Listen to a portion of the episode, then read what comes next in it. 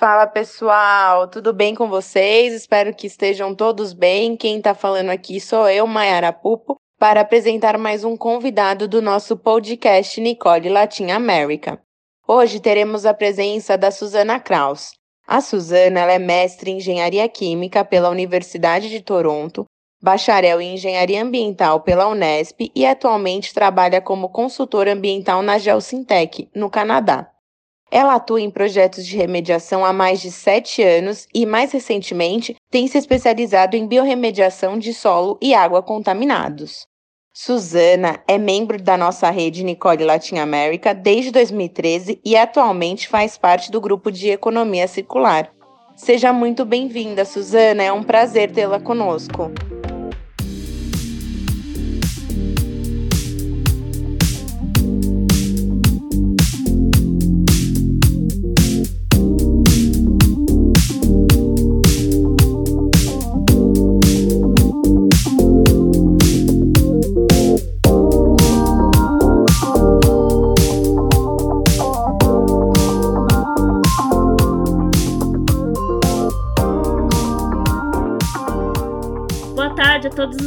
Ouvintes do Nicole Latinoamérica Podcast. Mais uma vez, agradecemos a todos que estão aqui ouvindo esse episódio de hoje. Hoje nós vamos falar um pouco sobre uma técnica específica de remediação ambiental, que é a biorremediação ambiental. Como todos sabem já, né, ao longo desses mais de 30 episódios, a gente já discutiu muito sobre como a sustentabilidade, ela está em todas as partes, ela está em todas as técnicas, ela pode ser aplicada em todos os setores.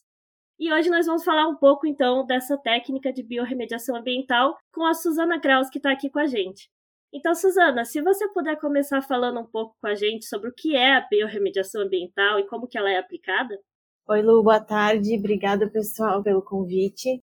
Bom, a biorremediação é uma das técnicas de remediação, como você falou, de água e solo, e ela consiste no uso de microorganismos ou plantas naturalmente presentes no meio ambiente, que utilizam o contaminante como forma de obtenção de energia, ou seja, esses microorganismos se alimentam dos contaminantes. Os produtos dessas reações químicas, quando metabolizados da forma correta, são menos nocivos ao meio ambiente e atingem o objetivo final da remediação. Normalmente, esses projetos de biorremediação são feitos em locais contaminados por produtos químicos, orgânicos, como hidrocarbonetos, pesticidas e farmacêuticos.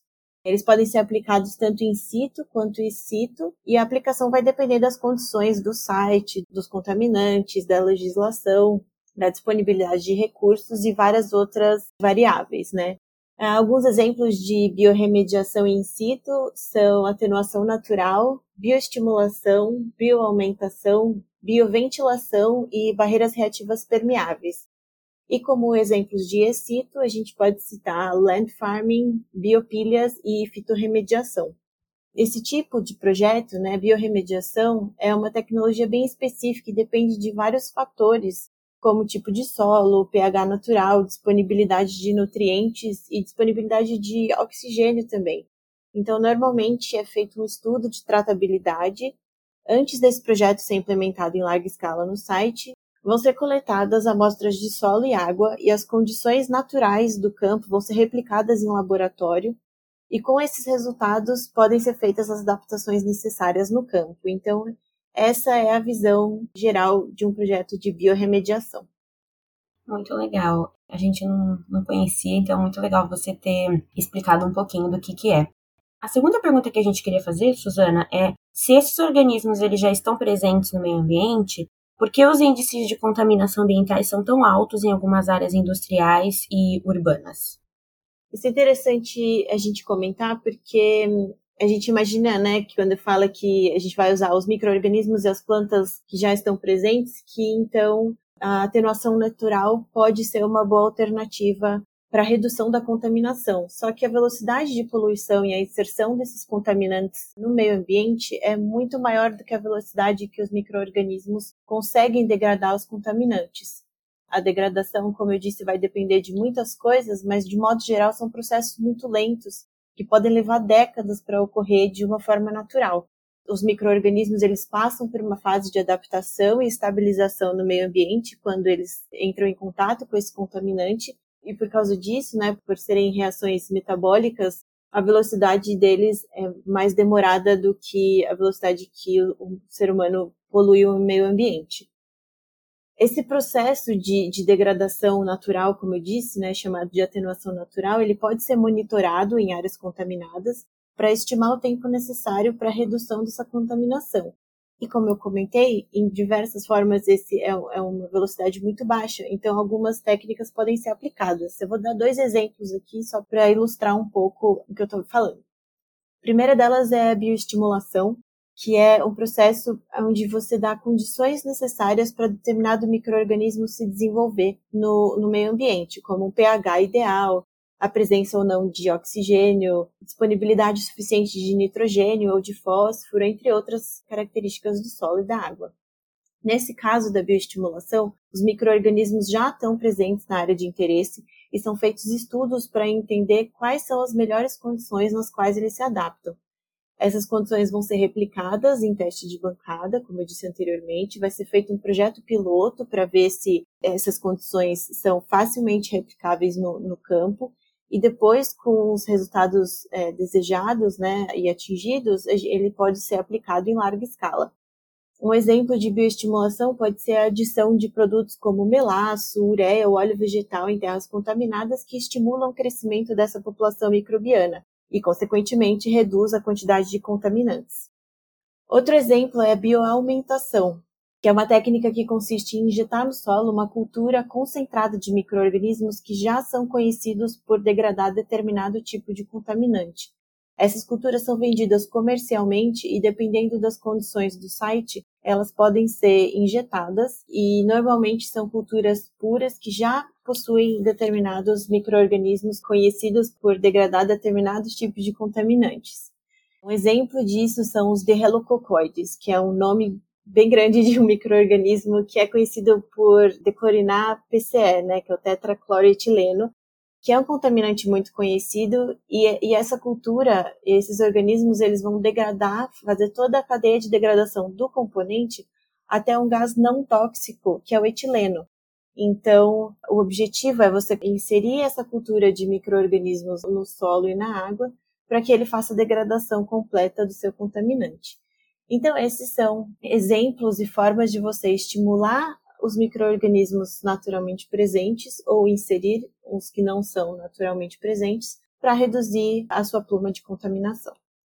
É interessante pensar que é uma constante nos nossos episódios essa situação de como sempre o planeta, né, a natureza, ela tem essa capacidade de certa forma de se regenerar, de voltar ao estado, né, natural, mas a gente tá sempre, as pessoas estão sempre fazendo com que isso seja mais difícil, né? A velocidade com que as pessoas contaminam certa área sempre acaba sendo um pouco maior do que a natureza, do que os próprios é, sistemas da Terra conseguem tolerar, né? Então a gente tem visto muito isso em vários, em vários temas que a gente tem discutido aqui nos outros episódios também. Enfim, acho que é sempre algo que a gente tem que refletir um pouco.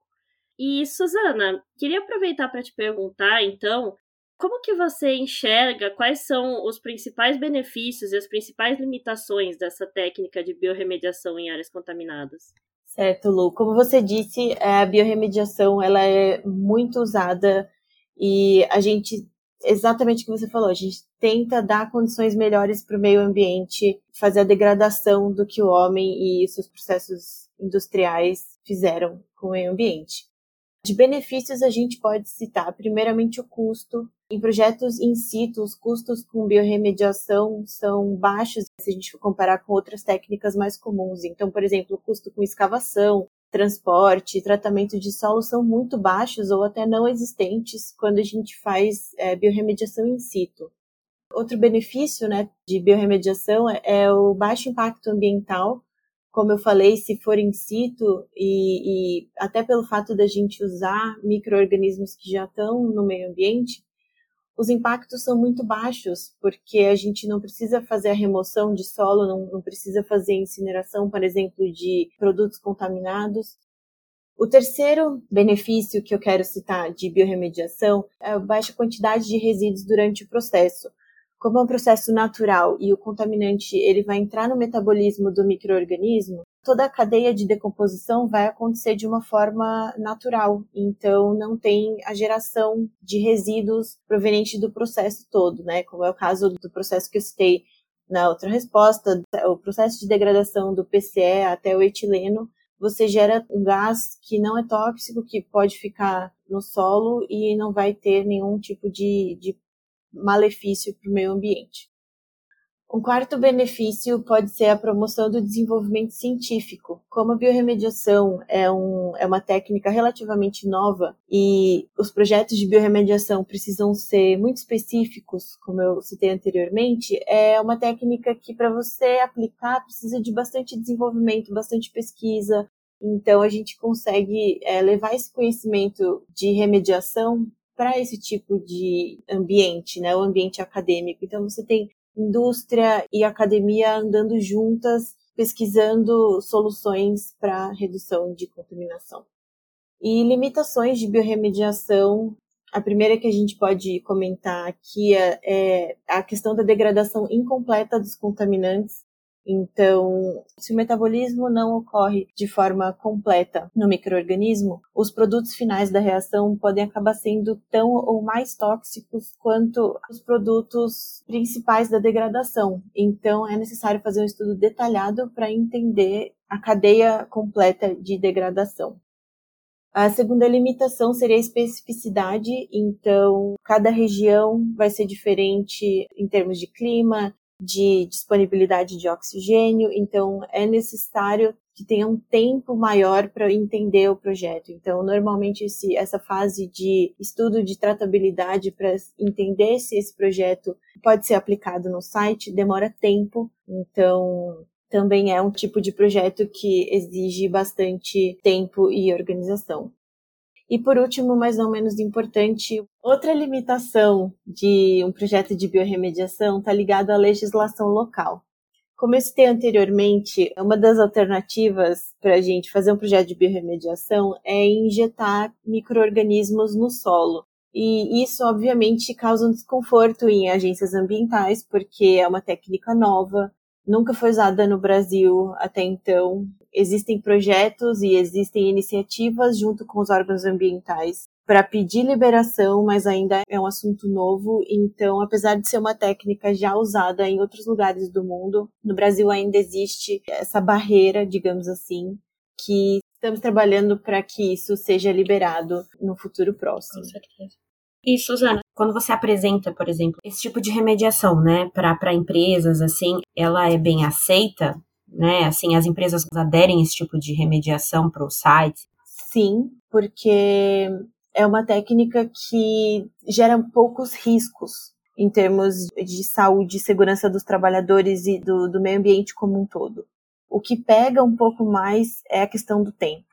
Então, principalmente se os contaminantes não forem tão conhecidos e precisar de muito teste de laboratório para entender se determinado microorganismo vai precisar ou não, por exemplo, de oxigênio, vai precisar ou não de um ajuste de pH para ele atingir a condição ótima de trabalho do microorganismo, isso pode tomar um tempo que muitas vezes a indústria não tem, porque quando a indústria chega na consultoria para pedir um tipo de projeto, Normalmente tem prazos envolvidos, muitas vezes com órgão ambiental. Então, você propor um projeto que pode demorar dois, três anos, né, uma parte do projeto de remediação, que seria a biorremediação, pode trazer mais desafios nesse sentido.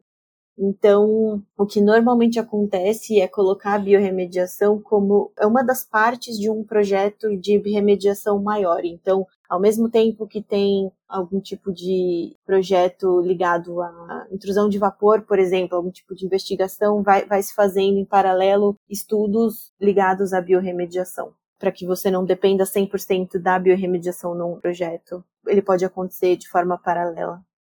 Bom, muito, muito obrigada, Suzana. Eu acho que a gente aprendeu muito hoje. Eu, particularmente, conhecia pouco dessa técnica, então, para mim, foi muito interessante. Então, eu queria te agradecer muito pela presença, pela disponibilidade, por falar com os nossos ouvintes. E acho que é isso. Obrigada, obrigada pelo convite, Luciana, Yasmin, todo o pessoal da organização. Eu fico muito feliz com o convite, muito honrada. e nos vemos em breve. Obrigada.